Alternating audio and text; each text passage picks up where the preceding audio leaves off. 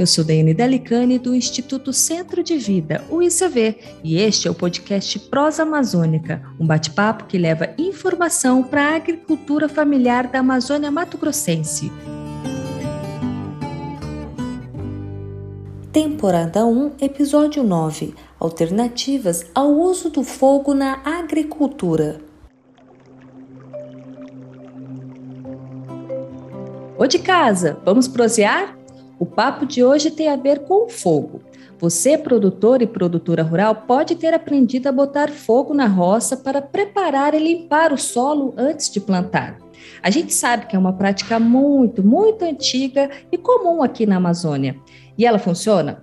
Funciona nas primeiras vezes, mas com o tempo o solo vai ficando pobre em nutrientes, o que prejudica o plantio.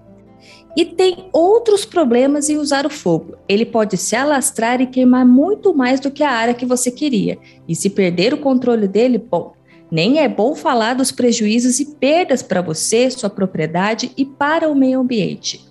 Talvez você continue usando essa técnica de colocar fogo no solo porque é barata e não conhece outra. Mas hoje a gente quer te contar que tem outras formas de limpar e preparar o terreno de baixo custo e eficientes. Elas não colocam em risco a vida nem a propriedade de ninguém e também não fazem mal ao meio ambiente. É bom aprender coisas novas, não é? Para fazer a gente repensar nossas ações, a nossa forma de cultivar e manejar o solo, eu chamei o Eduardo Darwin. Provavelmente você o conhece. O Eduardo é biólogo, agricultor e coordenador do Programa de Negócios Sociais aqui do Instituto Centro de Vida, o ICV. Então ele sabe do que fala porque ele coloca a mão na massa. Ou melhor, ele coloca a mão na terra. Eduardo, muito bom ter você aqui com a gente de novo. Olá, Dai, tudo bem?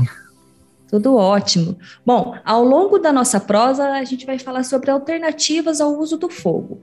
Mas primeiro eu queria saber se existe mesmo essa relação das queimadas descontroladas com o uso do fogo na agricultura. Pois é, Dai. É, as queimadas, elas ainda são muito utilizadas pela, por grande parte dos agricultores, né? Num processo, principalmente no processo que o pessoal chama de limpeza, né? entre aspas, é, e preparo do solo antes do plantio. É, no entanto, muitas vezes essa prática é feita de forma indiscriminada, sem o devido planejamento, acompanhamento, sem aceiros, né, que são áreas abertas que seguram é, que o fogo, asseguram que o fogo não irá passar por uma área é, que não está sendo visada, né, uma área adjacente a essa área queimada. E tem uma série de práticas essenciais para o uso consciente do fogo, né, que é o chamado queima controlada, né, queimada controlada. Eu queria deixar um adendo aqui, que a gente está falando do uso do fogo de forma indiscriminada, né, em propriedades é, da agricultura, é, mas que não estamos falando necessariamente do uso de fogo utilizado, por exemplo, por povos comunidades tradicionais que fazem, né, é, de forma, maneira secular aí, o uso da, do fogo, uso correto, consciente, de forma inclusive muitas vezes ritualísticas, para que preparem suas áreas é, tradicionais de cultivo de alimento e, e plantio de sementes crioulos, né? Estamos falando aqui principalmente então de áreas é, que a gente principalmente áreas de pastagem, né, ou áreas de floresta que infelizmente são é, queimadas para vários tipos de, de objetivo. Então, é importante a gente lembrar que essas queimadas, elas causam inúmeros danos ao solo, né, como a eliminação de nutrientes essenciais das plantas. É, no entanto, é, ela é utilizada muitas vezes porque no primeiro ciclo de plantio, o uso do fogo contribui para que os nutrientes presentes nesse solo, como cálcio, fósforo, magnésio, nitrogênio, entre outros, eles ficam é, na superfície, né, ficam muito disponíveis para as plantas utilizarem. No entanto, né, ao longo do tempo, com a, a, eliminação da biodiversidade, esse fogo destrói completamente a vida micro, meso e macrofauna que está presente tanto na superfície como é, no interior do solo, né, sob a superfície, o que vai realmente acarretar a perda total de fertilidade do solo, né? Então, num primeiro momento, o uso do, do, fogo parece algo é, útil e, e, inclusive, eficiente, mas a grande questão é que, ao longo do tempo, é, a gente perde totalmente a fertilidade do solo, sem contar, é claro, todas as desvantagens que a gente pode falar, que você comentou anteriormente, para o meio ambiente, como perda é, é, de toda a vida né, que está tá ao redor daquela área. Legal, Edu. Você começou a introduzir aí no assunto, tal, e aí, mas assim, você pode ser mais específico? Como que a gente pode substituir o fogo no preparo da terra? Assim, o que, que dá para fazer? Então, né, existem muitas alternativas para substituir o uso do fogo no preparo da terra. Isso vai depender muito do modelo produtivo que se tem e que se pretende estabelecer em uma determinada área. Mesmo para a agricultura industrial, vamos dizer assim, né, aquela agricultura em larga escala, é, existem muitas alternativas já pesquisadas e validadas por órgãos é, importantes é, do nosso país, como a Embrapa, por exemplo, é, em sistemas de integração, né, que integram-se lavoura, pecuária, floresta, é, é, exemplos de plantio direto, que basicamente é isso, né? Como aqui na nossa região, no norte do Mato Grosso, por exemplo, a maior parte das queimadas é feita para limpeza de pastagem. Então, não se cuida muito do, do, solo, não, não se faz o manejo correto daquela pastagem, a pastagem ela, ela se degrada, começa a nascer muitas outras plantas que o gado, inclusive, não come, e aí o agricultor vai lá, queima aquela pastagem, objetivando que o rebrote do capim seja é, bote esse alimento para o gado e você tem um, um, capim mais abundante. A questão é que ao longo do tempo esse pasto ele vai ficando cada vez mais degradado, né? É, além de todos os riscos é, é, com, com essa atividade. Então, em atividades como é, plantio direto, por exemplo, você tem a utilização da, da, da palhada do plantio anterior para você conseguir já fazer o seu próximo plantio sem precisar usar o uso do fogo. Então, para esse caso, por exemplo, da pastagem, é, existem muitas técnicas para manutenção a longo, a, a, no longo prazo do, do pasto adequado. Por exemplo, uma adubação correta, um pastejo rotacionado, é, roçadas, sistema silvopastoril, que é a inserção de elemento arbóreo, né, a inserção de árvores dentro da pastagem, que vai causar também uma melhoria na qualidade é, e na quantidade de capim. Então, existe uma série de técnicas que podem ser utilizadas para manter a longevidade do capim ou da sua cultura, seja ela qual for, para manter a produtividade daquela área, sem que necessariamente você precise utilizar o fogo. Edu, mas conta aqui para gente, essa, esse, esse tipo de manejo, essas técnicas que você trouxe aqui para gente, elas são vantajosas economicamente para quem produz? Com certeza, da essas práticas são muito mais vantajosas para quem produz, uma vez que demanda um investimento inicial às vezes mais elevado do que, por exemplo, você só é, colocar fogo, mas o manejo adequado do solo faz com que a relação custo-benefício se mantenha positiva para o agricultor, uma vez que se mantém e se amplia a qualidade de vida do solo, propiciando um aumento gradativo na qualidade e na produtividade da área e não a perca de qualidade, como acontece quando se faz uso do fogo. Então, no curto prazo, você vai ter investimento, mas no médio e longo prazo, você ganha muito mais do que se você utilizar o fogo. Bom, falando aí em ganhos, né? É, a gente vê que é vantajoso para quem produz trocar, substituir essa técnica do fogo, mas e no âmbito social ambiental? Quais os ganhos? A médio, longo prazo ou até curto prazo?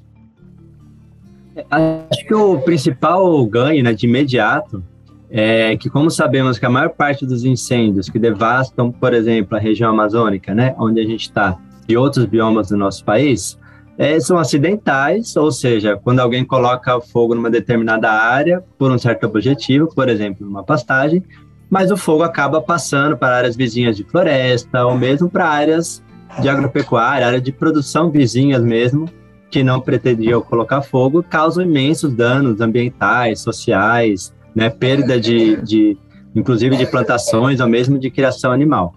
É, ou muitas vezes são incêndios criminosos mesmo. Então, se evitamos o uso do fogo indiscriminado e ilegal, automaticamente a gente diminui enormemente a probabilidade de incêndios to e toda a perda de vidas e de biodiversidade que são eliminadas quando essas, essas queimadas acontecem. Além disso, durante as queimadas acontece uma intensa liberação de dióxido de carbono na atmosfera, o que agrava o conhecido efeito estufa e contribui para o aquecimento global e para todas as mudanças climáticas que a gente tanto fala ultimamente. Né? Além de provocarem também problemas na saúde pública, elevando casos de problemas respiratórios na população. Então, Edu, já que você defende que não se use o fogo no preparo do solo, estamos falando aqui no preparo do solo para a agricultura, deixa aqui uma mensagem para convencer quem nos ouve a mudar essa prática. Eu sei que muitas vezes o uso do fogo parece a alternativa mais viável, ou às vezes até a única alternativa em determinada situação dentro de uma propriedade rural. Mas não podemos esquecer que, usar, que utilizar o fogo é pensar no curto prazo, de forma imediatista, e que ao longo do tempo o solo, que é o bem mais precioso da família agricultora, vai ficando cada vez mais pobre e deficiente, consequentemente dificultando a vida na propriedade, inclusive sua viabilidade econômica. Então, fica aqui o convite para que é, nossos ouvintes saibam mais sobre o trabalho que vem sendo realizado aqui na região norte, noroeste do Mato Grosso, pelo Instituto Centro de Vida, com o desenvolvimento de sistemas agroflorestais, com sistemas rotacionados de pastagens dentro de propriedades da agricultura familiar, de pecuária leiteira, com agricultura orgânica. Acessar o nosso site, lá também a gente consegue ter toda uma visualização sobre o monitor de queimadas do nosso estado. A gente está realizando um levantamento sobre brigadas de incêndio também.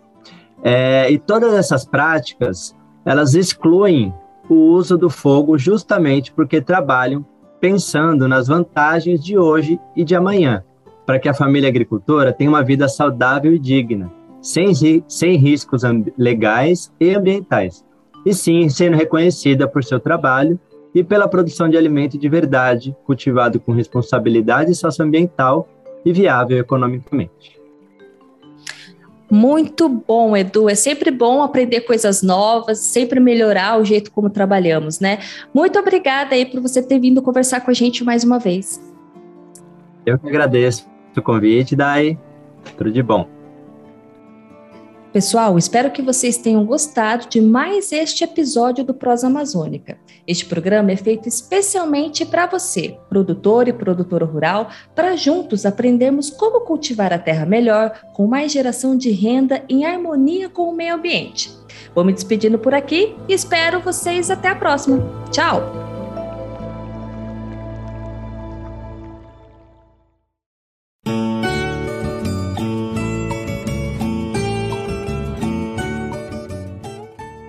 Você tem alguma dúvida, manda um WhatsApp pra gente. Queremos ouvir as suas histórias, responder as suas perguntas, enfim, bater um papo mesmo. O número é 65 99201 4578.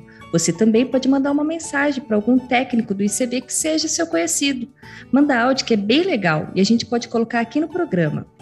O podcast Prosa Amazônica é feito pelo Instituto Centro de Vida, o ICV, apresentação de Daiane Delicani, da Comunicação, roteiro da agência Bem Comunicar e edição de Rafael Salvador. Siga a gente nas redes sociais, no Instagram, Instituto Centro de Vida, no Twitter, ICV Centro de Vida e no Face, Instituto Centro de Vida.